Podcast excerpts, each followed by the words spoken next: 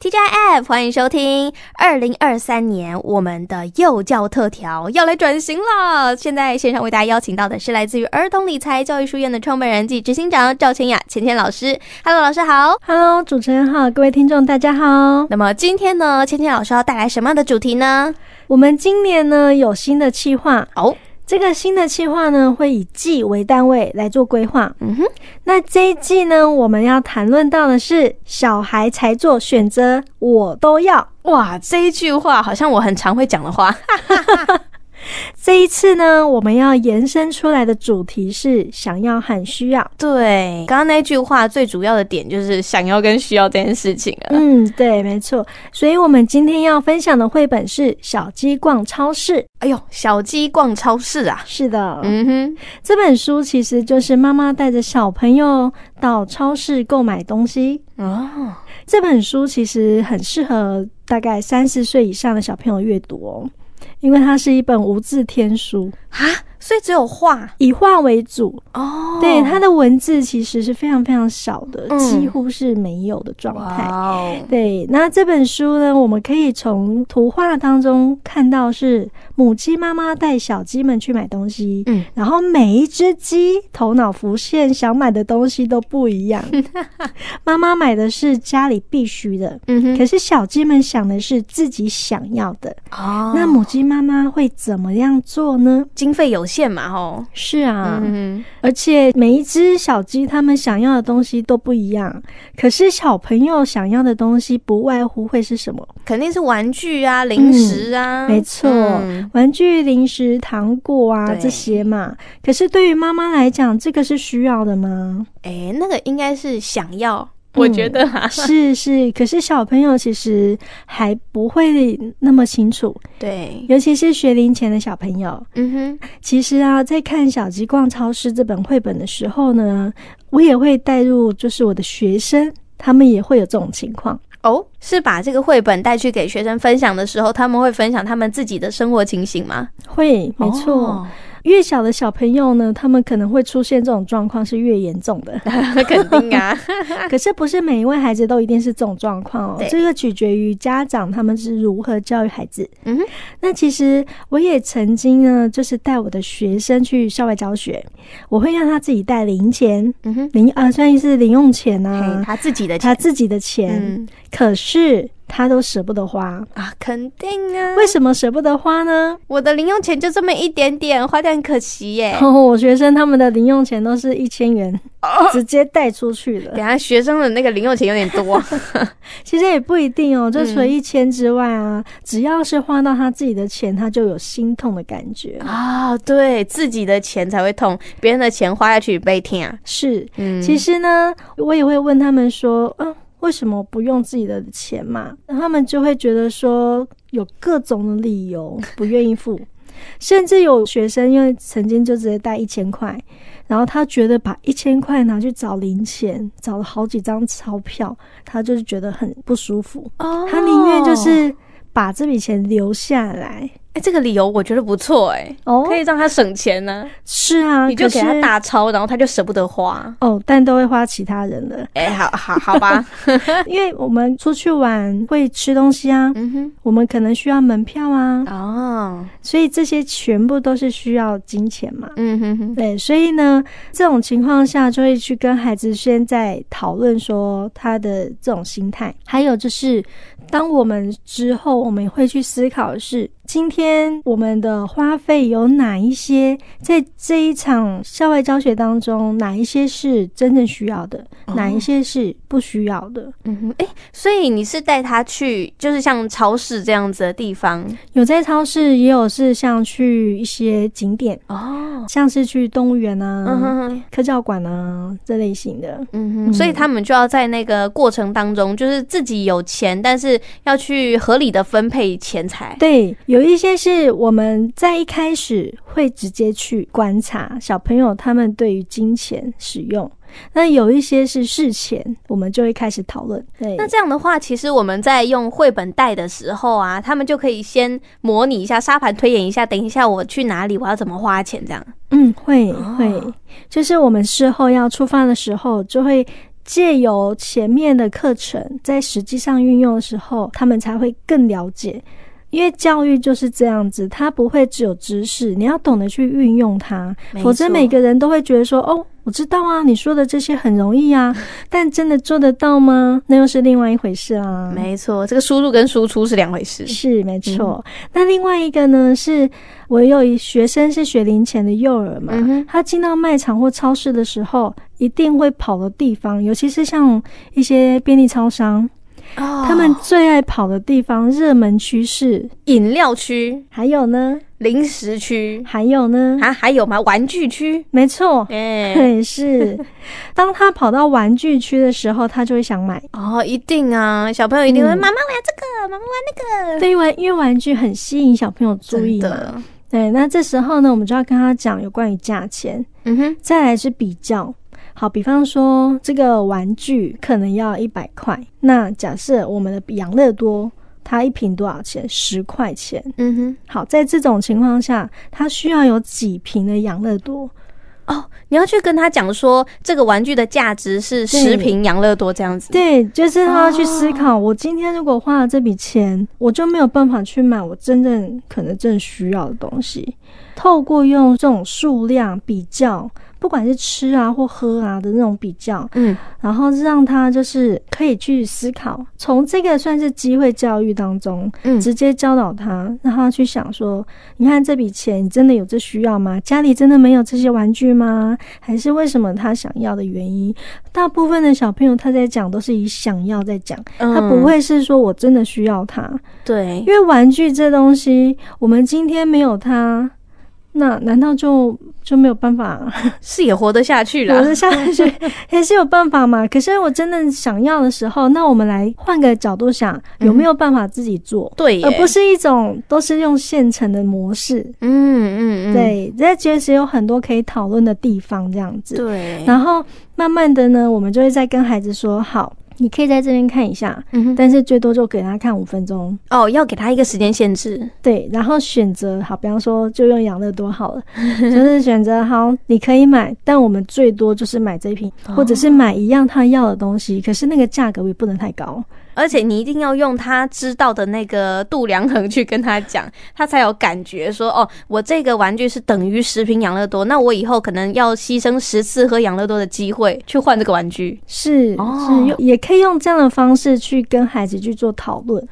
但不是说一定要这么做，而是让他去思考，而不是只有沉浸在他认为他眼前这个东西上面。哦、嗯哼，这个部分其实我们在跟孩子在讨论的时候，透过小鸡逛超市，其实是要让孩子去分辨想要跟需要的差别。嗯哼，那其实呢，在新的一年度，嗯、呃，我会在加入了有相关的一些书籍。这个书籍呢，除了给小朋友看的绘本，亲子。共读的绘本之外呢，我也会提供给家长或者是有兴趣的大人，有关于儿童理财相关的书籍哦。所以接下来呢，我们是爸妈时间。我们刚刚是否亲子一起共读，嗯、然后小朋友看得懂的书？但现在这一本呢，是我们大人限定的哦。没错，是的。嗯、那今天呢，我要来跟大家分享的是远流出版社的《习惯致富》。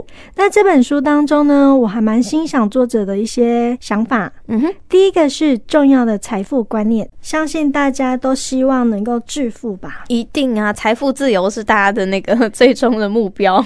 对啊，但是要如何可以习惯致富呢？哦，这一本书呢，我只会截取一些我觉得还蛮重要的观念，然后跟大家分享。嗯，当然，大家有兴趣的话，欢迎可以到图书馆啊去做翻阅。嗯，第一个我想跟大家分享的是有关于重要的财富概念。哦，那我。想问问看，米娅，嗯，你认为所谓的重要财富观念是什么？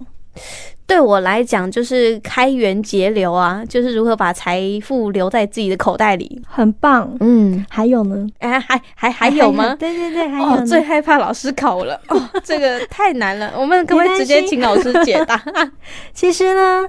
在这本书当中，他有提到，富人的秘密不一定是他们有更多的钱，嗯，反而是他们拥有更多资产。资产就是留下来的，对，产生被动的重复性收入。这给他们时间上的自由。套用在现实生活当中，什么是资产？哎，就是口袋里的钱钱，不完全，哎，而是富人呢会将这笔钱拿去做一些投资。啊，比方说不动产或者是股票，嗯，那这样的话，它就会产生被动收入哦，就钱滚钱的意思。没错，当钱滚钱的时候，它就产生了被动收入嘛。那慢慢的，我们又可以拿去做一些，比方说买其他的物件，那这一件事情它就可以变成是资产。像一般的人，他可能会认为的是，我就有现在的现金，嗯，那我可以要买什么我就买什么，而不是把那笔钱好的去做运用。所以对于富人来讲，他会先去做一件事情，就是。先存钱，然后去做投资，慢慢一步的从理财、投资，然后产生被动收入，一步一步的让他可以达到更快的财富自由。其实，在这本书当中呢，我觉得第二个是延宕满足。延宕满足，史丹佛大学他有做过的棉花糖实验嘛？嗯，如果大家有兴趣，可以再上网看一下。对，这个去年老师有讲过。对，这个我有一点点小印象。是的，所以我们尽可能再谈到其他的部分。嗯，这个延宕满足其实会谈到的是有关于延迟这件事情。其实对富人来说，观念会是当拿到的这笔收入，嗯。那你接下来会做什么事情？花掉它。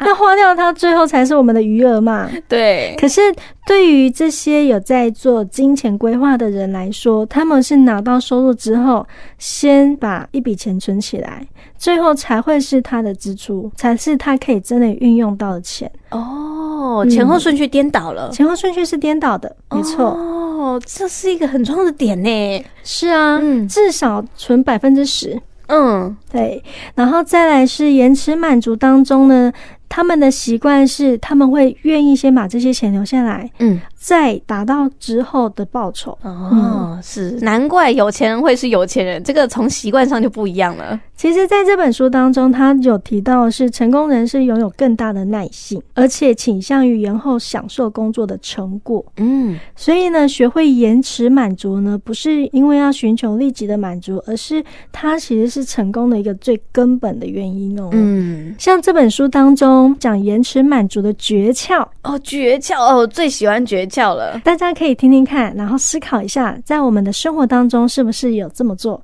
甚至我们也可以来学习这么做。没错，第一个是写下金钱目标清单，并把它放在每天都能看得到的地方，随时提醒自己。如果你担心，你也可以跟别人分享，告诉别人你的目标。这样的话，让大家来鞭策你。我觉得这个事情真的是有一点需要那个脸皮厚一点点，因为有的时候你跟人家讲完之后啊，当你要花钱大手大脚的时候，旁边人就会说：“哎、欸，啊，你不是要存钱？”对呀、啊，没错，那根本就公审啊！